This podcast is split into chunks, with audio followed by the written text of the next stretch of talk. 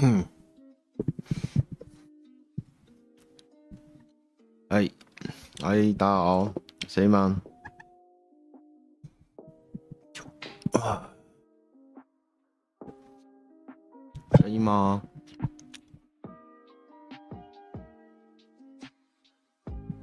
哎，有有声音哦。好，那就今天开节目就准备开始，然后欢迎收看这个多了点诚恳，少了点烙赛的母汤新香哈。那这周突然刚刚看了一下行事历哦，发现非常忙，忙到好像这周就就就这样过去了，也不知道发生什么事情，所以我也没什么印象深刻的事情哎，糟糕，昨天玩得很快乐啦，然后昨天跟大家聊。聊那个小时候的事情是蛮好玩的，但是说今天这周的重要主题就哎哎、还真想不到这周有什么要放烟花吗？那个台风或是解封吗？还是什么疫苗？这里都大家都听得太多，我也不知道这周有什么特别。我看看最近有什么好看的。所以最近哦，这周最主要在重看猎人漫画吧？对，这漫猎人的漫画真的是。好可怕哦，看看不完。然后以前断断续续这样看了十几年了哈，结果想不到它剧情推展的，你从头一次看的时候发现哦，原来那时候看得很慢，都没什么印象。一起一口气看的时候，才会发现里面有很多还蛮奇妙的事情。有时候一开始我就觉得重看才发现小杰的能力是不是有点太强？小杰以前他他刚从剧。漫画一开始就跟鬼一样哎，那他以前真的看得出来，富坚一开始弄得还蛮认真的，然后，然后就是前面还没有太多字，或是该演出的部分都还蛮正常的，但就越后面，大概过完我看完他才知道，我像重看看到千和乙了齁，然后我觉得从千和乙开始就可以明显感觉到他有一点放飞了嘛，就是。强弱设定，或是他的他的，哎、要传达的东西嘛，就是原本已经在《太阳之岛》后，还有一堆《太阳之岛》那边还蛮有趣的，然后整个设定也不错。但是我到千和乙，突然发现就是强弱跟全部人的东西，我觉得开始有一点小混乱。这样，虽然大劫出来了。还没开始，刚开始，对，就我觉得，我觉得《太阳之岛》还算完整，大概真的是从千和以后面，千和以后开始，蚂蚁哦，蚂蚁后嘛，蚂蚁开始也有可能啊，就是，呃，是蛮感人。再看一次蚁王这段还是蛮感人的。对，贪婪是真的是一个很完整的篇章，但是千和乙像我那天重看千和乙才发现，它里面有一小段剧情是在讲。有一个那个王国的什么地下国王还是什么的人，然后他好像也变成蚂蚁还这样，然后他就走掉了去别的地方，然后那个故事我记得到现在支线都还没有再开启，就是有一个角色他也是带着斗篷这样，就诶、欸，这这个人是谁？对，就是前面填什么西索打旅团啊，然后库拉皮卡打啊，西索要挑团长嘛，然后库拉皮卡抓旅团那边都还是蛮好看的，但是就是他就是从千和乙开始就嗯就已经有点嗯看看的有一点就是跟以前一样的感觉，真的，因为蚁王的。该怎么说啊？原本原本原本每个人的能力是一直在成长，然后小杰也是都没有卡关，就越来越强，越来越强。我看我看实体版啊，然后然后但是突然就是蚁王他们的一出来，然后他的买以后一开始升的那些蚂蚁军团长，然后部队长啊，然后三个三个三个蚁王最强的手下，他妈一出来就强到不行哎、就是原本那些前面看漫画的人的能力或是。连尼特罗也被打爆了，你知道吗？就是这个强弱突然变得，嗯，有点有点像魔兽一改版以后，你原本的装备在那个下一个版本就没有用的感觉。我就觉得啊，千和乙收的很很很感人，但是因为他不这样，他不这样收蚁王一定收不掉嘛，因为尼特罗都被打爆了，谁收得掉蚁王这样？而且蚁王说真的，他他他死法，嗯，有点像是剧本杀吧，就是他也不是真的被打败，他是利用化学，算算化学吗？化学兵器吗？就是就是他有三个手下嘛，然后两个给他吃嘛，然后但是后来有一个也是就是跟蚁王一起吸到那个毒的东西，现在应该比较暴雷了吧？十年前十多年前的作品，哎、内容应该不算暴雷吧？就是手就是他蚁王死的很好。但是就是他那一段很感人，但是他的死法跟他的强度跟原本他那个就是人类猎食计划那个政府的东西，我就觉得就是哦铺的好多，然后中间还开很多支线，就是有章鱼伙伴加入啊，蜥蜴伙伴加入啊，然后变成虫的人回到家里啊，然后不然就是有什么记忆啊什么什么，就是最后是收的不错，但中间整个散开的时候就看的有点累，然后连那个连那个谁啊？那个那个女的叫什么名字？那个有点变的尼姆吗？就是就是一个有那个长头发，然后有一点咒，有点像鬼的那个咒怨那个女的，她也被改造成蚂蚁嘛。然后，然后我这次重看才发现，原来他在被抓去那个王宫的那个管理员那边的时候，他有被那个哎、就仔细看画面，原来他有被那个被那个。那人算什么总管吗？还是财政大臣什么的？就是有那个那个这样入母，对啊，好像我这次重看才发现，可是也不是很重要啦，因为他最后也是就是就就被改造了这样。可能就我觉得是编画的时候，可能就是想到什么画什么，想到什么画什么，然后就是有一点太发散，然后最后又觉得拖太长了，直接又 就这样收回这样。旁木啊，哦，旁木。然后这周来看的时候，因为我这周其实我妈去医院，我在我去陪她开刀，然后在外面等了一整天，然后我真的不知道干嘛，我就哦哦，我想起来我这周为什么会开始看猎人，因为我无聊到那天晚上在打那个打那个游戏的时候，在跟谁聊天？哦，跟河马吧，然后就在讲那个银河银河英雄银河战国群雄传这个漫画。然后就讲到曾国这个人，他自己有把自己的漫画在做外传的 A 漫，然后我有跟老板讲，这些老板说他那时候好像被骂蛮惨，就是很多人怪他不尊重自己的作品，把自己的作品画成 A 漫这样。然后我就哦想一想，就觉得他找一找，但是其实以前还蛮喜欢这部作品，虽然在宇宙中不戴面罩打仗是一件很莫名其妙的事情，但是《容我雷》这部作品其实算是从头再看一次，觉得还是蛮不错的铺陈，因为。他他虽然因为很多日本的作品，好像我最近在玩那个 FF 十四也是，他们很喜欢把他们喜欢的历史梗加入在所有的漫画桥段里，比如说，呃，曹操啊，孙策、成吉思汗、上洛，然后武田信玄、风林火山、织田信长、独眼龙。就是日本人的很多，像你们连看《内衣教父》哦，听起来是莫名其妙。《内衣教父》里面其实有很多日本战国史的梗在里面哦。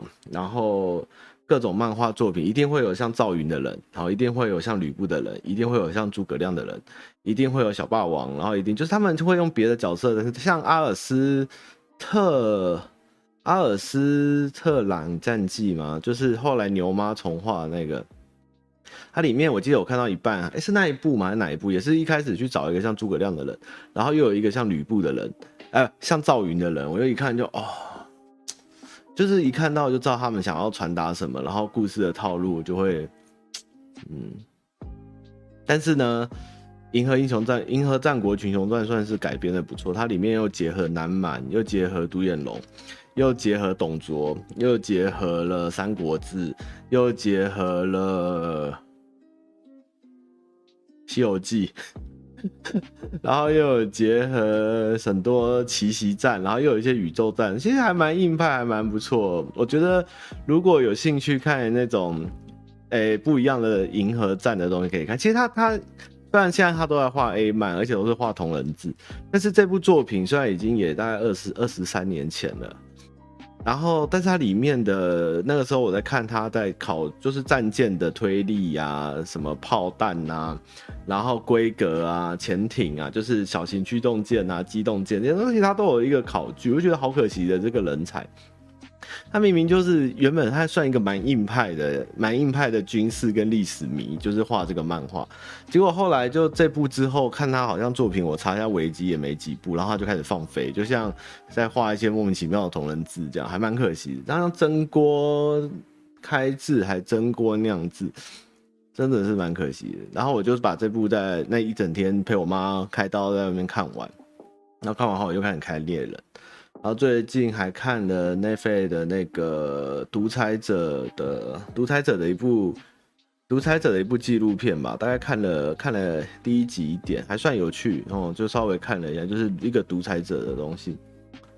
我也不知道，还是他已经失去失去信心，就是在画漫画。但是那部其实在里面可以看到他的他在这部作品放了蛮多用心的桥段，但是后来都画同文字应该是用不到的东西。他很厉害，他光是那个那个《银河英雄战国列传》，他后面还出了很多外传，有补补足他很多剧中没有出现的桥段，还蛮有趣的，可以看啊，可以看。《漂流少年》是《漂流少年》是以前看过的漫画吗？我独裁者看第一集哈，然后。我我有一个比较特别的想法，可以跟大家聊一下，就是他在里面在分析分析像希特勒，然后海山，然后诶格达费，还有金正金正日，还有大概差，我记得大部分就是四五个，还有墨索里尼，然后史达林，哦。这些大家比较耳熟能详，但他竟然没有讲 中国那边的，算了算了，蒋中正也没讲，你们不敢得罪吧？但是我觉得这部片它虽然是在讲究讲解一个独裁者如何崛起，或是就独裁者诞生的故事，但是其实我觉得我们有时候在看这些这些思考这些独裁或者这些霸权，或是或是二战时候的这些国家，我们都忘记一件事情，就是。他们的崛起其实很多时候都跟拍这部片的人是有关系的，就是像德国为什么会崛起啊，希特勒为什么会崛起，其实也跟那时候在一战后英法对于德国的索赔，还有其他国家对他们的压迫，造成他们国家非常的动荡，然后非常的沉重，就会造成军事强权的兴起。那像海山，他其实也是算美国扶持出来的。然后我记得格达费好像也是跟跟欧洲的金元有关。就是这些狂人或这些独裁者，他的时空架构背景，其实虽然我们今天来看，我们可以说他就是个独裁者，他是一个是一个是一个杀人魔什么的。但是这个造就并不是只有国内人民的无知，或者是国内人民因为时事下面而去支持这些独裁者。其实很多时候。这些世界大国的干涉跟干预，还有他国内政的干预，甚至很多现在为什么世界各地有很多内战，也是跟殖民后面他们留下来的烂摊子或者没有解决问题有关。但是如果我们又站在另外一个角度来批判或是思考这些这些独裁者或军事，还有一个非洲的一个一个一个，还有讲一个非洲的霸者吧，也是这样。其实。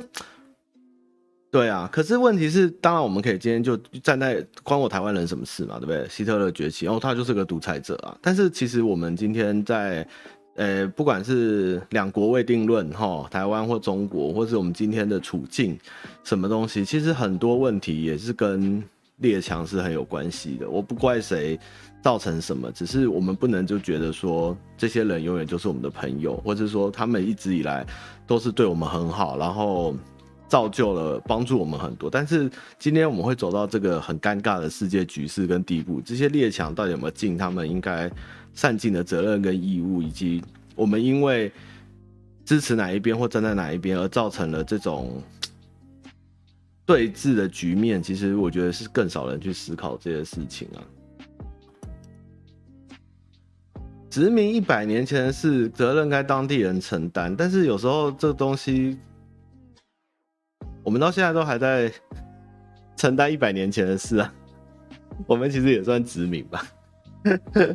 没有哎、我觉得没有那么简单，因为有时候那种新仇旧恨或是杀人的，那甚至有时候那些列强为了不希望让那个国家统一或是内部缓缓解，他们甚至还是会，比如说，甚至是美美苏角力，各支持一个，各支持其中的一派，或是有的国家就是不希望这个国家强起来，就会去支持少数民族，所以。不是那么单纯，就是他们走了，那他们就要自立自强。有时候他们今天资源被掠夺，或者他们会埋下这个仇恨的种子，都是历史上非常久的事情啊。哦，你说海地对不对？哦，海地那个跟海地那个应该可以拍电影吧？那么超扯，走进去扫射，哎，这根本就是《John Wick》第四集了吧？这个真的太扯了。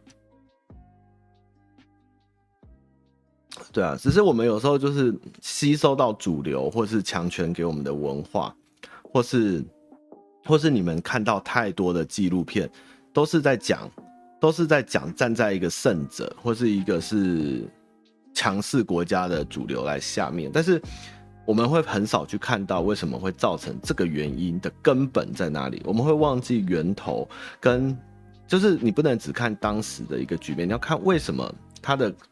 的氛围下面会造就这样的事情，所以我才会说，《二次世界大战彩色全纪录》这部片很值得看，原因是它不是胜者角度在描写二战，它是在后面三四呃两三集的时候是有帮日本说话的，也有帮麦卡锡主义说，就是在批判麦卡，也是不是批判，就是稍微说明美国那时候的麦卡锡主义的兴盛，然后还有一些犹太罪犯，哎，纳粹罪犯被释放是因为。因诶、主要战胜国的放纵这些东西，他都有讲进去，所以我觉得这部片的价值会更高。它不是就是一个单就的军事纪录片的爽片来看，所以我觉得大家在看的时候，真的可以多多保留一点中立的角度，不要就是一昧的看，但是你自己要去思考。的确，他做了很糟糕的事，他是一个暴君，他是个独裁者，但是。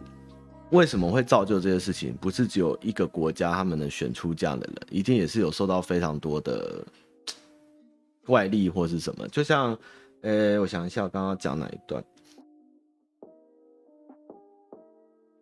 哎、突然忘记了。哎、我突然想不起来我刚刚讲什么。嗯？嗯？哎、我还真失忆耶，好吧，反正我有看一下了，还不错，可以看。然后，然后还看了什么？这种最近反而新番就追的少。然后公司内部是蛮狂推日剧那个喜剧开场了，大我是还没看，大家有兴趣可以稍微看一下这样。然后今天主题不多，就随便聊了。哦，去医院哦。我、现在医院真的很辛苦。其实不管是医护人员辛苦，陪病的人也辛苦，病人也辛苦。那时候去医院开一整天刀，基本上很多通道都封了，然后医院内也不能饮食，然后人员也管制，然后连陪病房，然后看护，然后医护人员，然后就是跟以往的医习习惯医院比起来。你会更难找到医护人员，然后我相信一定很多人会很不爽，或是责怪。但是其实我觉得医护人员也很惨，因为他们也是非常高风险，有可能会被传染，但是又在各种隔离的状况下，然后又要担心传染，又要顾好他们手上的开刀啊，或者是排程，然后又要小心病人的家属会不会有各种的状况，唉，真的是蛮辛苦的。虽然我我就等了一天，然后我也没有见到医生，然后我连进病房都要讨论很久，因为。到底能不能有没有做 PDR 还是那个怎么讲？就是能不能进房是要做检，就是陪陪病或是呃、陪住院这些事情都是有限制的，而且只能一个人，也不是像以往想探病就探病那么简单。就是整个医院其实现在是开刀的，然后医护家属都很辛苦，真的，大家就是共体时艰呐。对啊，所以如果你们真的去医院，然后如果医护人员比较忙。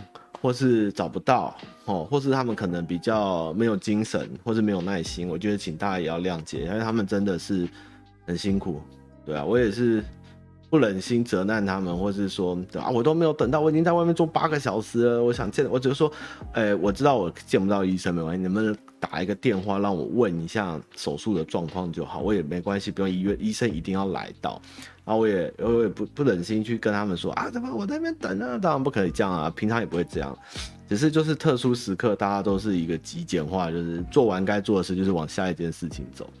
对啊，啊，然后昨几天昨天我陪夫人去打疫苗，她打了，她抽到那个疫苗，对，可是她不能粘汤匙，有点可惜。我也希望我会开发出那个特异功能，这样。呃，但打了目前都还好，然后现在还不错哎，那个家里附近的诊所就可以打，然后大家就是隔远远的，然后填完资料叫号就进去打疫苗，这样我觉得嗯，就慢慢嘛，慢慢慢慢的把疫苗台湾越越打越普及，这样。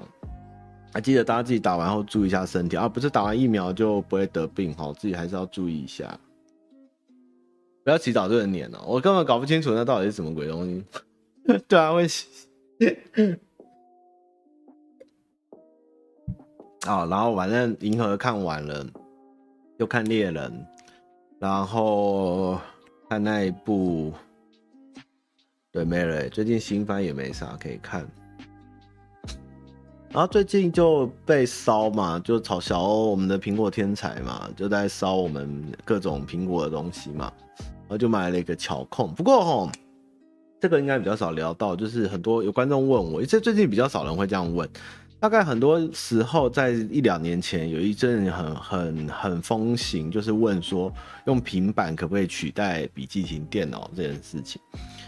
目前应该是还是不行哦，但是平板它本来就是一个，我那时候在出版业，电子出版业，平板是一个 iPad 是一个很奇怪的东西。那时候大概我在职的时候，大概是 iPad Two 的时代，iPad 是一个。理论上是不需要存在的东西，那时候已经有手机、电脑跟手机、笔电跟家用电脑吧。那横空杀出了一个 iPad，但是 iPad 其实在 iPad 之前，Microsoft 还是哪里就已经推出过类似的东西，只是就是被骂得很惨就是了。那那个 iPad 它不是为了特定目的来做出来的东西，它的目的其实是做出来以后，大家来帮他找。它能做什么？苹果卖东西一直都很有趣。它不哦，EPC 哦，好怀念苹果的东西。它厉害的就是它做出来后，你要为了它去思考，它能帮你做到什么？你要怎么把它应用在生活里？不是今天我卖你一个笔电，我会跟你说它可以帮你什么？它可以帮你什么？它可以帮你什么？没有 iPad 告诉你，它可以改变你的生活，它很棒。你可以在上面自由携带，这样它是一个很大的 iPhone。所以呢，那个时候就很多人把电子书上传，然后但是就是只是拿来当那个当一个电子读，要不然就在上面打打笔电啊、打游戏啊什么什么。但它其实，你说它小吗？它也不小。然后你说它有很高功可以代替笔电吗？它也不行。但你会拿 iPad 打电话吗？你也不会拿 iPad 打电话。所以它最终就是放在家里或是公司，就拿在手上看书，或是拿来视讯，或是拿来偶尔做一些简单的事情或追剧。最后它反而趋向于从商业功能变成休闲功能，就是看片，然后打电动。看书这样子，那时候是它比较主要的功能。那这几年因为苹果的晶片在进化嘛，它现在 iPad 据说剪辑用 iMovie 好像还是跑得动，也可以剪。然后它的收发性跟它的顺畅度好像其实也提高了。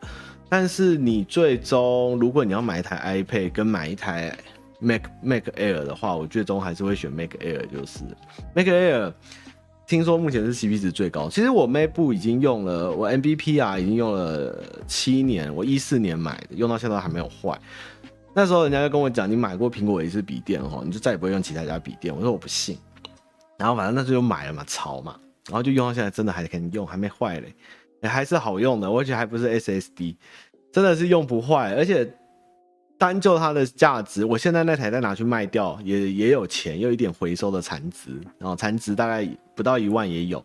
但是如果你是买一般的 Windows 系统的笔电，可能那个残值很低啊。所以苹果的东西真的是，虽然不能打电动，也是可以打，就是打一些欧美游戏。但是它拿来做基本的商务上面，其实真的蛮烦。重重要是一种使用者的感觉吧。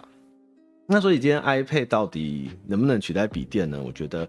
还是不行。如果你今天是要拿来追剧哦，或者娱乐，我觉得是可以。那你要做简单的文书，勉强，像我是拿来做简单文书，就是可能在车上或是开会拿来做手写板。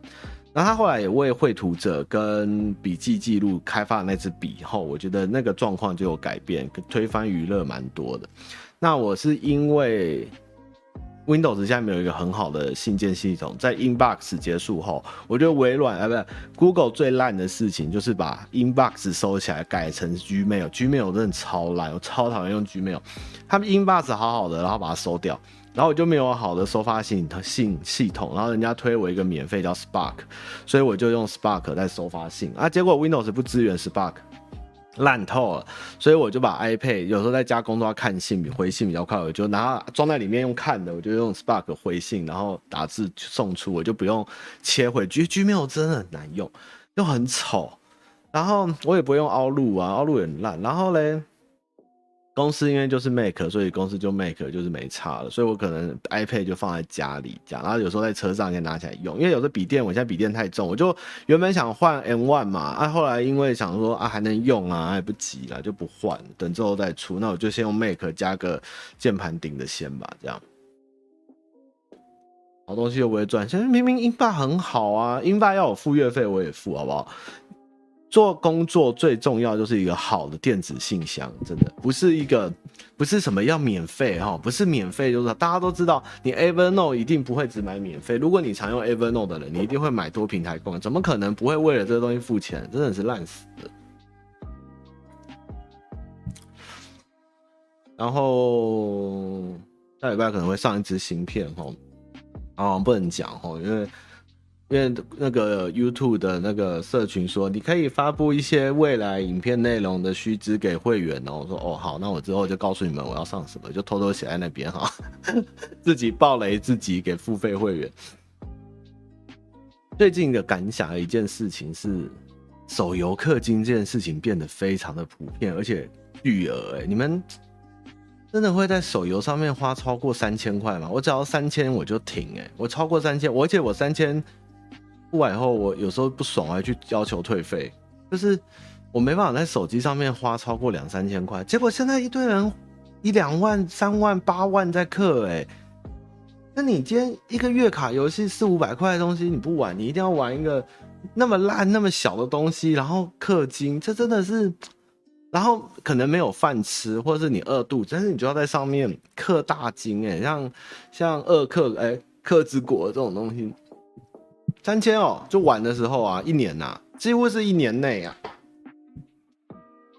可是我我真的不懂现在，而且不是年轻的，我不在讲年轻人哦，甚至是年纪跟我差不多的人或大。当然，我们年纪大了，我们花钱更多，更更不用节制，或者是我们更无所忌惮，可以想氪就氪。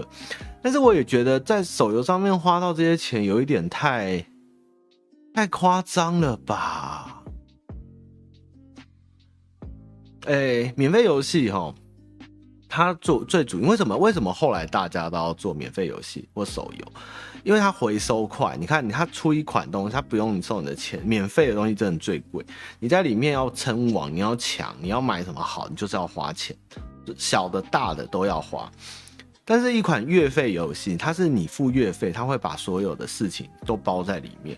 你可以用时间，用你的社交能力去争取到。你唯一会花钱的，就是花在节省时间上面，或是外观上面。但是，它不会去让你破坏平衡。但是，免费游戏它就是一个像恶性竞争、军备竞赛的东西，就是让你无尽的花钱，无尽的花钱，无尽的花钱，无尽的花钱。这个，这个。但是它最终就是一个数字啊！为什么不把钱省下来？如果你在克之国都可以花到三万，我知道是谁，但我不想讲是我好朋友。为什么不存着去去住虹夕诺亚不是很好吗？或者是去去琉球玩啊？存着这不是那种……嗯，然后他还说，因为我股票被割韭菜了，所以我在上面克之国克了，反而还不会还不会损失太多。我就觉得哈，我最近真的是没有在玩手游。而且玩手游，会觉得在工作上面很浪费时间。就算挂在那边，或是放在那边，我也觉得手机一直在跑，会有点心神不宁。后来就把它移除掉。价值观不同。有人问过我要怎么样推广月费游戏或者是单机游戏给玩手游的人，我觉得就是取向不同。如果你今天花五六百块、一千块、两千块可以玩到一款很厉害的三 A 大作，你能享受里面的过程跟跟那个价值后，我觉得你就不会去在手游上追逐的东西。我真的觉得很虚幻，因为它能放什么，你知道吗？它再厉害，能展现出魔兽或者是 FF 十四或者是 Fallout 这样的。世界观，或是它的丰富的内容，或是你想要在里面装很多莫名其妙的东西，的确，它可能你在里面是强。我们在手游里面氪金追的可能就是一个强，就是你是排行榜一百名或是什么，但是一时的感觉，我觉得，哎，有点有点，嗯。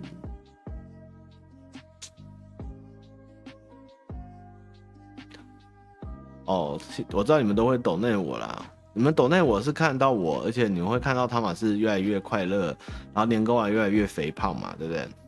但是你抖给游戏，它你是看不到的哦。你只会看，你看不到里面，你只有你的角色变强而已哦，你是看不到 他们里面发生什么事情哦。我至少还会每天跟你们聊天嘛，我也不是 NPC，就是说你好，谢谢你懂内我，爽哦，这样也不是啊，我 我还会跟你们玩。我还会做很多怪事，我还做水饺给你们吃，对不对？我还会跟你们说甘蔗鸡很好吃，我还介绍知识给你们，我还会跟你们讨论就是戴口罩跟不戴奶罩的问题，我还会陪你们一起变老，一起卖灵骨塔跟老人院开箱嘛，对不对？对，我已经都满满的，对不对？结果大家宁愿拿去买三万块买客之国，哎呦，哎，我跟你们讲，你们不要不要小看我。我现在三十七岁，我三十七岁，我现在会玩 VTuber 哈，我现在有，我现在有 BP，我已经在制作中。刚刚我们已经在审 VP 稿，所以你们之后就会看到我的 VTuber，好不好？我已经快四十的大叔了，我竟然会用 VTuber，超厉害！我真的觉得很佩服。我以后我的小孩，我那天都在想，我的小孩在公在小学，大概可能我四十几岁的时候吧，他跟老师介绍，就说我爸是。VTuber，我是我爸是直播主，他会不会觉得很丢脸？哎呀，我只是想，不是觉得说你们你们想怎么花钱，其实是你们的事情啊。但是总总这样洗靠背，不是啦。重点是齁。有时候多想一下，钱这可以花在不错的地方哈，像某某啊、Amazon 啊，或是拿去啊，谢谢谢谢张宇文，是不是是宇文吗？或是拿去拿去拿去做很多很好的事情，真的是 把钱省下来，多想一下，真的是不错。哦，是有一本漫画是爸妈都是 VTuber，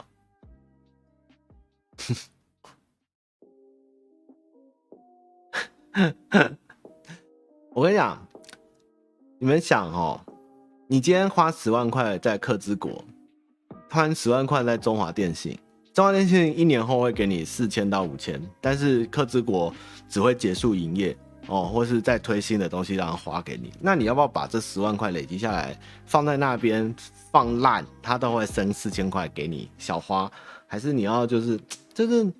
的确，每个人他你钱多到一个地步的时候，你是可以不在意这些事情。但是如果你今天连吃饭都不够用，或是每天都在很忙碌，然后没了，这样打游戏很快乐，你可以放空啦。但是花这么多钱下的时候，可以多想想，其实有很多管道可以玩到很便宜、很好的内容嘛，对不对？真的在手游上面打打杀杀闹闹，最后关掉后，我以前就是做游戏的，我以前的工作就是要骗光你们的钱。你知道吗？你们现在在座各位都是我的鱼哦，我就是，呃、跟老呱吉就会每天每天开会来讨论，我们几月几月要骗什么，你知道吗？比如说嘞，我们比如说他，然后老板还有几个俗语，就是几月要买什么哈，几月要骗什么，几月什么什么，呃、呃、欸，台风天一定要推活动赚，暑寒暑假赚，然后十月跟十月五穷四绝吧。是不是？我这样是五穷四绝。二月刻完，二月扒完你们的皮，三月小，四月停，五月养，六月开始在杀，七八月大杀，九月停，十月停，十一二月再杀，你知道吗？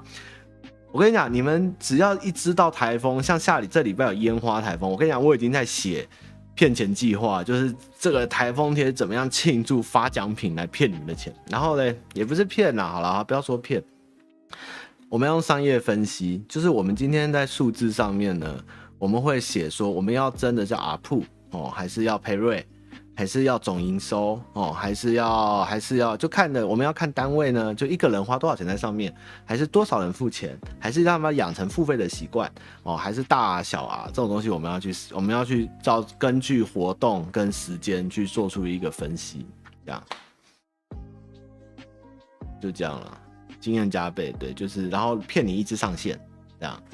骗你一直上线，然后送你大奖，啊，不能讲骗哈，也让你们一直上线，怂恿，让你们对这游戏有黏着度，这样。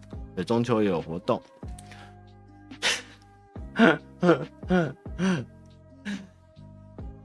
好呢，对不起啊，这是我我我我才做一年哦，不是我。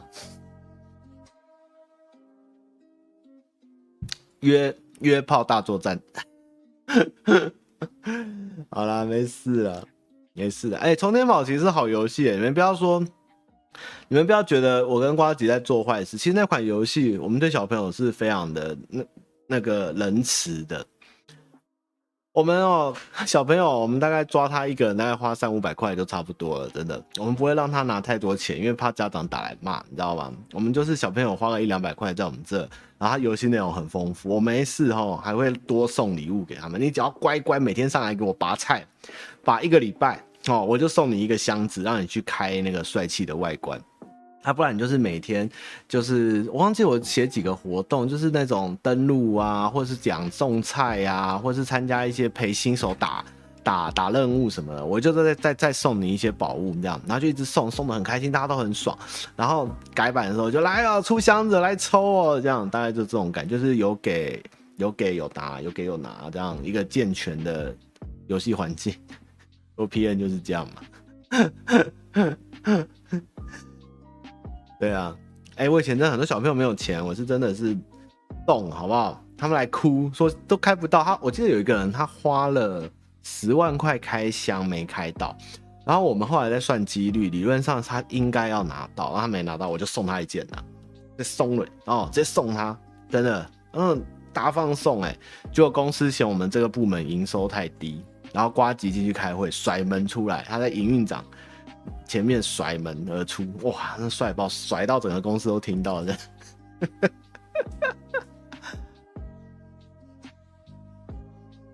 我倒不会陪玩家当盘，因为我的玩，我们的 TA 年纪真的很小，从小学到大学这样。然后我就是会每天在论坛陪他们聊天，然后我会上班的时候就像我在开直播一样，我就把角色开进去，剧院就放在那边给你们随便玩弄这样，啊，不然就是牵着我会走来走去这样，因为我是一个小丑，然后小丑外观的 skin，然后大家就会牵着我跑来跑去这样，我也开开心心，就偶尔上去打个招呼，那小朋友就会很开心，你知道吗？对，那时候大概就是陪小朋友玩，只是就是营收太低被公司骂这样，那很久啊，那已经十几年了。十几年前了，那个时候也不是月费啊，我们那时候是氪金游戏啊，免费游戏。哎，老板拽啊，老板那时候就去迪士尼了，要甩谁的门就甩谁的门啊，哪怕你。当然，老板甩门也是有底气的嘛。我接下来那个我的月薪直接五十趴，当五十趴，我都要甩谁的门就甩谁的，我还我还不我还希望你废掉我。啊，那个时候是网页游戏前的时代。啊，好怀念哦。哎呀，老板什么门都甩，老板老板喜欢甩东西。老板其实如果练练那个唐门哦，蜀中唐门，老板应该很强，就是色暗器这样。好了，来聊信箱吧，今天比较 chill 一点。好啦，那昨天直播其实很感谢大家，蛮好玩的。那会不会再开再聊，就看缘分，会想到一些好的主题啦。我以后就想一些主题给大家分享，这样。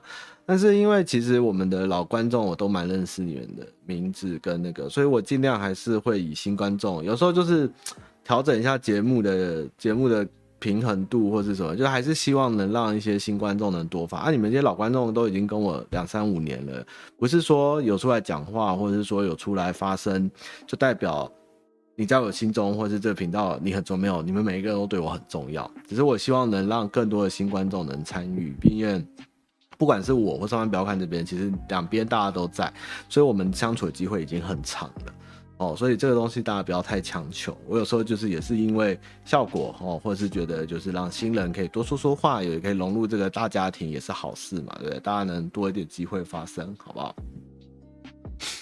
那下次要聊什么啊？没空运到就没空运到，空运到也不会的。你们不空运到，你们敲敲我私讯或写信，交哪一次没回，对不对？对啊，帮你们去写信给老板嘛，看老板会不会回，对不对？我都会回啊，我很善良，我都有回啊。还没《漂流少年》，我还没看。我最近新番新番有点懒散，突然不是很想看新番，动力不见。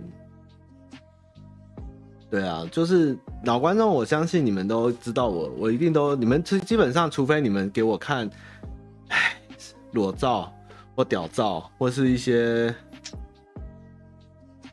我就两种讯息不回。一个就是诈骗，第二骚扰，第三个就是明明你也知道我的节目就是你写很多问题，然后我在直播中会回答你，你偏偏要私讯给我，这一大串，那我怎么回？你就丢在信箱就好了嘛，不然就是问我怎么把妹，不然就是问我说啊，我感情啊，我急啊，我在线等，就是我明天就要告白什么的，那、就不可能这样啊，那你插队，大家都插队啊，对不对？真的啊，我真的都会回，我多多少少都会回啊，真的。所以，所以，所以，真的不急于这个，这个，这个扣音，这扣音这东西就是好玩嘛，多给一些新人表现一下，对啊。但是老观众，这个我只要有时间，我每天在看或是回，我基本上看到都是会回复，所以不用太担心，好不好？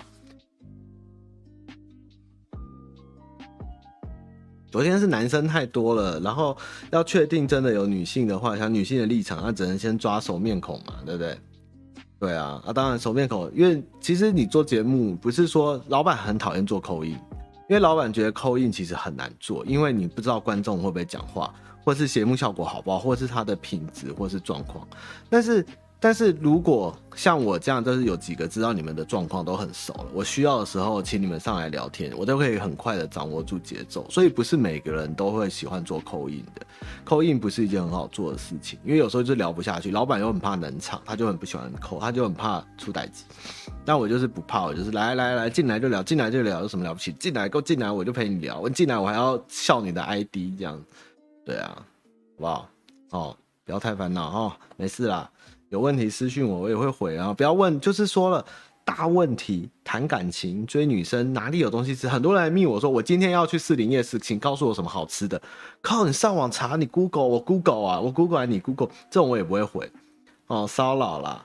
然后一大串感情，如果很短一个一句话，然后一个问题，那我可以回。那、你那种长篇大论要写的，我怎么回嘛？对不对？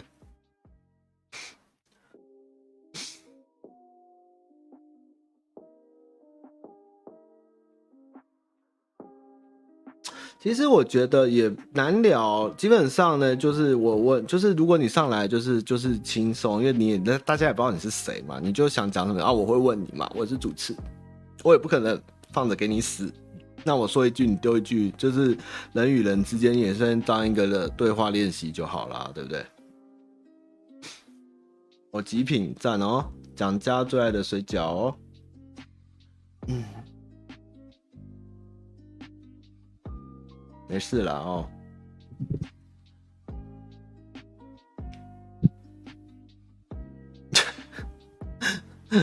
我有时候真的，如果直播我没有看到我的脸，好，我没有发声音，或是我讯息没回，就表示我真的不会回，就是我不想回，或是我也有我不想回的状况，也希望大家谅解。就是有时候有些事情，就是时机点、气氛，或是这个。不重要，或是也不是说你们的问题不重要，就是有的问题太身家调查，或是类似太你问我，我怎么会知道？你去问他啊，这种问题我也是答不出来。但是或是太 close 的，我也没办法回答。就是大家就是稍微就是大人，大概抓一下那个彼此之间的分寸，大概就知道。我也不是很难相处，只是有时候就是你问我这个我怎么答，我也嗯嗯嗯这样的感觉了，好不好？哦，我不知道，对于追不到的感情怎么释怀？去喝醉，去睡觉啊，就这样啊。你追不到，过五年就你的啦，也不会现你现在追不到，不代表你一辈子追不到嘛，对不对？你人生还很长，你还有六七十年可以追啊。你现在追不到，你休息一下，过阵子再追嘛，对不对？有时候你可能这这这十年在一起不了，二三十年后搞不好也不要在一起啊。啊，搞不好你跟别人在一起以后，你就会忘记他啊。你只要不往前走，你就不会；你只要不要，你只要肯往前走，你就不会忘不了，你就会往下一个走。人没有那么不会变的事情啊。哦，水饺的状况哦，那天礼拜五晚上我跟北北见面，那北北现在搬家了，因为他为了接下来的增量计划，所以他把公司从原本的地方搬回自己家附近，然后开始募集他们身边的。亲戚朋友来进饺子，那他叫我再给他一个多月时间，他把机器跟人员 setting 好，那之后我们的量就可以 up up 以后呢，我们就可能顺势会开始把把货运地点开始跟物流弄好，因为疫情也开始稳定了，相信冷冻物流状况也比较好，然后我们就会开始让全台湾人都可以吃到这样。然后北北也说他那边有很多口味，他希望季节能调，像干贝啊、护瓜啊，然后。萝卜，他说还有一个秘方萝卜牛肉，哇，萝卜牛肉挺难厉害，萝卜知道这个很难做，然后护瓜嘛，然后还有白菜嘛，啊，北北就是说我不做玉米跟高丽菜，我说哇，北北你真的是同道中人，然后这种东西我不做哦，所以不要再问我们玉米跟高丽菜，我们不做，北北不做哦，他说有一些季节限定的口味。牛，他说他的萝卜丝吼，他说萝卜丝不能太干，也不能太湿。那个萝卜削成丝以后，要把水挤出来，那个量很少，然后包进那个口感，咬起来是一绝呀、啊。北北说：“我学没有学过做什么玉米跟高丽菜的这种东西，我们以前外省馆子不教。”我就说：“哇，然后北北不给笑哦，这这是态度哦。”但是我们不吃韭菜的啦，我们会有别的菜啦，真的不用担心啦。哦，对，他说的是不是高丽菜？他说的是玉米跟香菜。嗯，是香菜吗？我问他说玉米跟什么菜，反正就是一个很很莫名其妙的口味吧。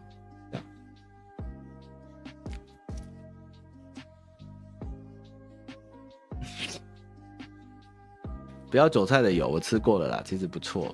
那北北亮就在等我一个多月。然后贾斯汀，其实我们现在，哎、网站是写三十天，但是因为只是怕你们骂我们啊。那其实现在的量大概一周内都会出完。你下订后，北北机在一周内，贾斯汀就送到你家。六日人要休息啊，货运司机要休息，本北北北也要休息，所以我们就是一到五在送。那目前的单基本上大家应该都全清，没有人等不到。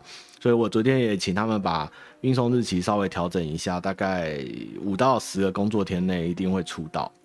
但是接下来全台湾就是另外一个事，那我们会准备一个企划哦。贾斯汀有跟我讨论一个企划，让中南部的朋友也有机会可以在第一时间吃到，你们可以期待一下。我们有个很有趣的企划哈，还有新企划名称都取好了，所以之后大概在一两个月内就会给你们吃。那最近买的大概都是回购的哦，就是一些爸爸妈妈、一些国贸无家的的倒哥的粉丝这样，就是现在越来越多长辈开始回购，这样蛮可怕的。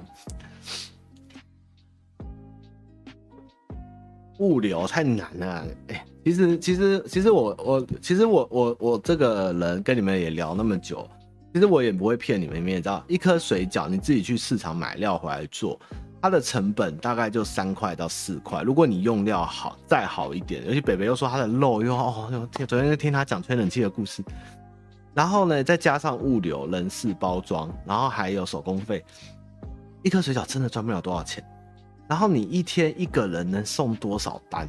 哦，你想想看，贾斯汀一天只能跑三四十单，那一单里面大概顶多四包哈，四包有一百颗水饺，一百颗水饺里面一颗大概赚一到两块，所以他一天跑四十包，一颗又是哎四十单，然后最多大概一百六十包，一百六十包赚四块，所以一天一个人一台车大概赚一万块到两万块就偷笑了。有那么多嘛？其实也没那么多，我还是高估。那你今天要养司机，要养车，你要开物流公司，你要劳健司机成本下去算，啊，养不起啊！我跟你讲，那个人事才是最贵的东西，真的，真的，你们自己稍微去抓一下，你会知道其实 不好做，真的不好做。不过呢，不用担心呢。我们现在连车子的轮胎都买不回来哈，假如你买了一台四十万的冷冻车，还买了一个大冰箱，基本上我们目前都是亏本状态，所以没关系，我们慢慢来。那之后，假如你有在跟我在研发一些跟我有相关的其他产品，那如果你们有兴趣，到时候再支持，先不公布，因为蛮有趣的哦，名字也取好了，但是就是好吃哦，不好吃的不准卖，大概就是这种感觉。你们这些人哦。他明明就觉得人家必胜客放那些怪东西，你们觉得很恶心，然后又要点又要吃，吃了又来嫌人家，你们这些人真的超怪。那明明你就觉得怎么会把皮蛋或是香菜放在猪血糕放在披萨上，一斤就是难吃嘛？那就是难吃的东西还有人去点，然后点了以后跟我说：“哇靠，这东西真的难吃。”如果好吃，意大利人早就放了，他怎么会不放呢？对不对？你们就去去做挑战难吃的事情，然后写人家东西难吃，你看这个也是 M 哎、欸，真的是 M 哎、欸，真的是 M 型化社会哈，就是在讲你们这些状况哎，真的是疯掉。觉得好吃就就吃啊，真的就是卖噱头，他们他们已经上瘾了，你知道吗？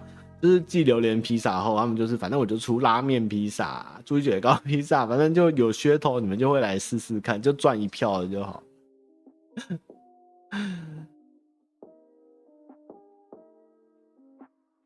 哎、干！今天哎、我，我我原本要回信箱，结果已经时间过了，好，赶快回一下。我我今天没准备主题，就跟你们瞎扯淡讲那么久。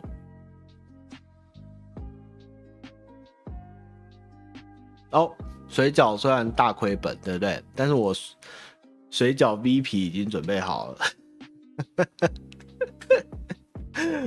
我们都是抢先布局。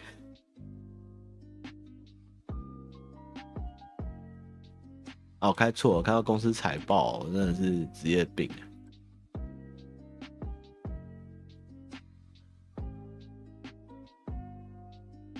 我的 B 皮哦，嗯，到时候你们就知道了。嗯啊啊啊啊！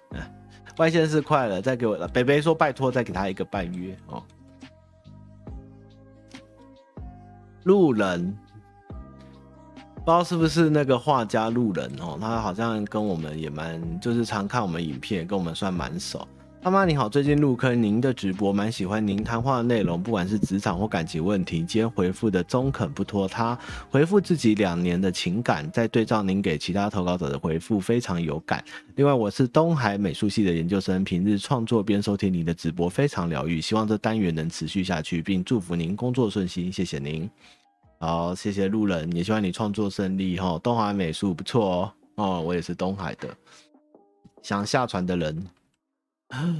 汤马你好，我是已经毕业的高三生，在学校的时候有一个男生在我分手之后开始跟我聊天，一开始我觉得没什么，但他在学校的举动就是很明显喜欢我，而且他也跟我坦诚说喜欢我，慢慢我也开始晕了。但我跟他说我要准备职考，所以等考完试他也答应。在毕业几个礼拜，我发现他的语气跟一开始语气不太一样，所以我就问他是不是不喜欢我了。我总共前前后后问了三次，前两次他都直接忽略问题，直到最后一次坚持的问他的时候是不是已经不喜欢我，他说对啊，不喜欢了。他说他这样只是为了帮助我走出上一段感情，就是这么简单。所以我三个月来都是被欺骗了吗？他甚至之前还抱过我，所以都是。骗人的嘛，我不能说他渣，所以因为我们根本没在一起，毕竟不过分，我他过不过分我不知道，毕竟我不懂为什么前两次问问题是一直不回答。总之我就是一个晕到迷迷麻麻的人，我真的觉得我快难过死了。谢谢他妈妈念这个很无聊的内容，不会，这就是青春呐、等你念大学后，你一开学了，你就会忘记这些事情了哈，这就是青春呐、Black Tea，那么你好，我一个职场上问题，我毕业后第一份工作是在一中，然后医学的医。业务算是繁重繁重，但遇到了很好的学长姐跟不错的主管，我可以把大部分事情处理的相当不错。在既有的工作上，也可以持续的学到更深入的知识与技能。疫情爆发后，除了原本的业务外，现在也有看也有资源，呃，PC 啊，那个肺炎的 PC 啊，整体来说，这工作非常的挑战性，我也相当喜欢。但是从以前就有考医学系的打算，碍于现实的关系，一直没办法实现。但仔细评估后，现在对于自己来说是一个不错的时机，去做自己想做的事情。想问汤妈妈的是，因为第一次提离职，如果不想被当做闲话家常离职的话，离职理由要怎么提？因为工作跟同事是直接主管，大家相处模式都像是朋友。离职后继续联络会不会好不好？职场菜鸟这边先谢过汤妈跟大家。P.S. 掌管人事的主管并不是直系主管，所以非常八卦，所以想问题。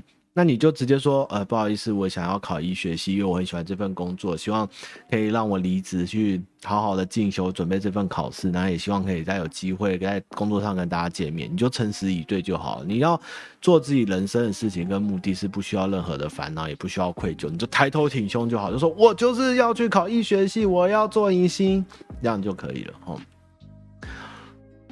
哎，一四一二，汤玛你好，最近这一个月开始听你的直播，是突然有一天看到汤玛直播的链接，觉得还不错，就一直听下去。我都是在上班的时候在听重听，我也是上班族，一直想去国外念芳疗，正在一边工作一边准备语言检定，如果一年半差一个级数就符合申请学校的资格，但最近发现费用是问题，如果留学贷款没有需要保人，那家人觉得再认书是浪费钱，我的学历也不亮眼，所以自己的工作薪水又要补贴家用，真的存不了多少钱，觉得有点难过。就算考到语言检定，不知道还有没有机会可以出国。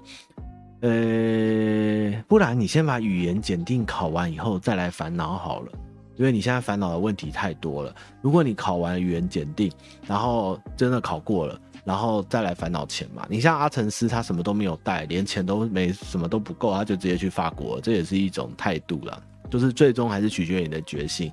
但如果你又烦恼没有钱，又不知道语言决心这件事，不如你先把语言考过。那至少你没有过去，你会讲法文也是不错嘛。你至少可以在听着上面讲法文，骗骗妹妹也是不错哈。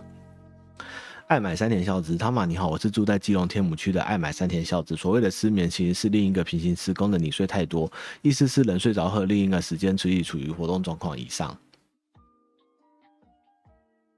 好，很好，山田孝之，奶茶。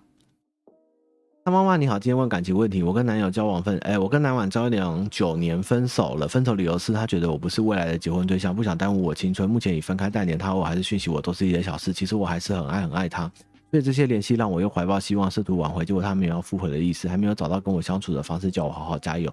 这阵子真的很痛苦，几乎没有吃东西的欲望，半夜睡不着，睡前想找人聊天。想问他妈妈，男生这样什么意思？要怎样脱离这段深爱过揪心的感情？谢谢他妈妈。哎、基本上就是。我也是这样子过来的齁，我就是那样的男生。那我是都没有联络啦，我是觉得就不要跟他联络，就是直接走出来。他应该是没有要复合，因为他会这样讲哦，他其实就是知道他不爱你了。要么就是他后悔回来求你，要么就是你们就是再也没有机会。所以我觉得你也不用再想复合或或或再挽回了，你就是过你的人生了。因为男生会这样讲，基本上应该是这个状况，这一年一两年内他应该都不会再变，除非他。过了巨大的变化，或是三十岁后，或者在职场上遇到什么问题，再等他回来找你吧。不过你现在的状况，你怎么做他都是不会回，他已经铁了心了，所以就试试看往前再迈步吧。好恶的人，汤玛你好，像疫情该怎么找工作？还是等待？感觉等下去只是无止境的等而已，还是充实自己？这时候真的不知道该不该找工作。另外想请问，面试看履历，依照汤玛专业角度，履历需要具备什么项目以及学历？履历最看重什么部分？看了会想这个人有没有什么一眼就不想选这个人？这个地雷要怎样从无经验中脱颖而出，进一步选来面试？第一个人的照片要好看亲切，第二个是你的内容要简明扼要，就是不要写一些弱弱长的东西。然后如果你写非常什么，你就多写一些能用的经历吧。经历跟达成的成就，你可以看上方不要看有一集工作的餐车，老板有讲蛮多一种简历的写法。那如果你都没有这些东西的怎么办？你就会用你的履历，就是一样干干净净、方正、言简、言简，刚刚总忘了，言简意赅、言一海啊，就是简明扼要。然后你可以强调自己会很努力学。突然讲这个句，就是说，你就说我非常的有信心，而且你可以稍微。说明一下，在履历上面就是为这家公司去查他的公司资料，写一些对这些公司你可以做到什么事情，你什么有兴趣，你多多想进这些公司，讲来表达出你的欲望跟好学跟你的积极性。也许你在一堆字的履历中，你有用心设计过的，主管亮眼看到会选你。像我在看履历，我最讨厌看到那种厚厚的黑白的，如果就有一张，然后该有的内容都有在上面，那种我都会蛮有兴趣看的哦。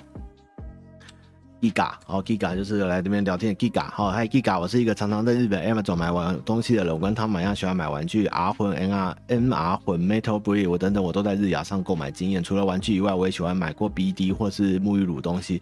如果他妈有兴趣，我们可以一起聊，哈哈。好，谢谢 Giga。好，最后最后一题，像刚瓜吉的建华，哈，印象配除深刻的厨房 Play，以前解码年代在索马台看到的奇葩洋片，开头是男主角。男女主角在美式厨房上做做生菜沙拉，煮煮水煮鸡肉。男方趁女优做料理时爱抚对方身体，女方也为男生吃吃小番茄。双方一阵热身后，准备嘟进去，结果男生顺势抱着女方屁股放上灶台，结果女生就一屁股坐在刚煮完菜的瓦斯炉上。女优当下屁股被烫到秒弹起来，痛到男优痛到对男优一阵狂揍，男优也只能一脸无辜缩起身子被女生狂揍猛踹，最后女优气到离开镜头前，影片结束。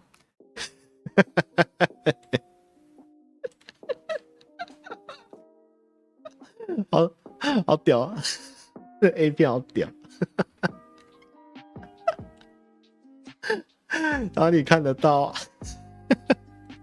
我记得以前看过几个很智障 A 片，我记得好像是一个男优站起来要结束，就是在女生的女优的脸上，然后因为他们是在一堆矮凳，就是唱歌的矮凳。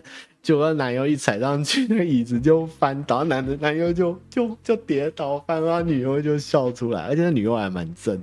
我记得那时候大学有看过这部 A 片，很好笑。就是明明这些都很智障的粗暴的事情，我不知道为什么片上还就把这些影片出出来。好，OK，今天就到这了。是铁桶是不是？我忘记了，我记得是椅子啊，板凳。哇，好快！我一瞬间回答二四六八十，哇！我十分钟之内回答十个问题，吉尼世界纪录。啊，昨天的直播就很很有趣，欢迎大家可以再回去看看。好，那今天直播今天就一个小时，就是我们日常的。那礼拜六的都是随机的哈。那主题我也不知道我今天聊了什么，就。非常，今天也是非常简短的主题，今天大家傻眼。然后有听 Podcast 的人，可以稍微告诉我一下，我 Podcast 的重复上架嘛？我这周发现我两三周 Podcast 因为系统问题重复上架很多支，然后我都没发现，我觉得有够丢脸。如果你们发现我重复上架，或者看到我上太多支，可以跟我讲一声，我去把它删掉，好不好？因为你们都有听，但是你们可以跟我稍微讲一下这个状况，谢谢啊。好了，那今天就到这边，谢谢大家。那那个。大家都有新片，再来帮支持一下，好，那就先这样了，拜拜。好，对对，最后，Ivy，我看到 Ivy，我昨天睡觉做一直在做一个很奇怪的梦，我梦到你们一直私讯我，然后在各个聊天室，然后你们在讨论一件事，就是好像 Ivy 还是谁发起一个活动，就是要拯救这个宇宙时间线下面的年糕丸，给他一个更好的结局。然后我那时候就说哦，可以啊，你们自发性的话我没有意见，就是你们要付钱去做研究调查，研究各种因果律，还有年糕丸最终的多重结局，我是支持。但是我心中又觉得说，我对年糕丸也很好，而且年糕丸以后会怎么样吗？难道他会很可怜，或是他会得重大疾病吗？那你们也说不出来，你们就是说啊，反正就是要做，因为他会有一个更美好、更完美的未来，然后会有一个。多重美好结局什么的，反正就是一个非常硬物理的一种讨论，这样硬科幻的讨论。然后我就醒来了。你们到底想把年糕丸？它已经颜色已经都测不准了哈，那个屁股都变黑尾巴、黄身体了。你们希望它变成什么东西啊？那这年糕丸到底是？我我这个梦就是一直在回复，就你们一直在跟我讨论这个逻辑跟这个理论，就是如何去拯救一个既定的结局，然后扭转在平行时空下面的交叉对应，会有不同的结局产生，而且是更好的结局，又摆脱原本的世界线。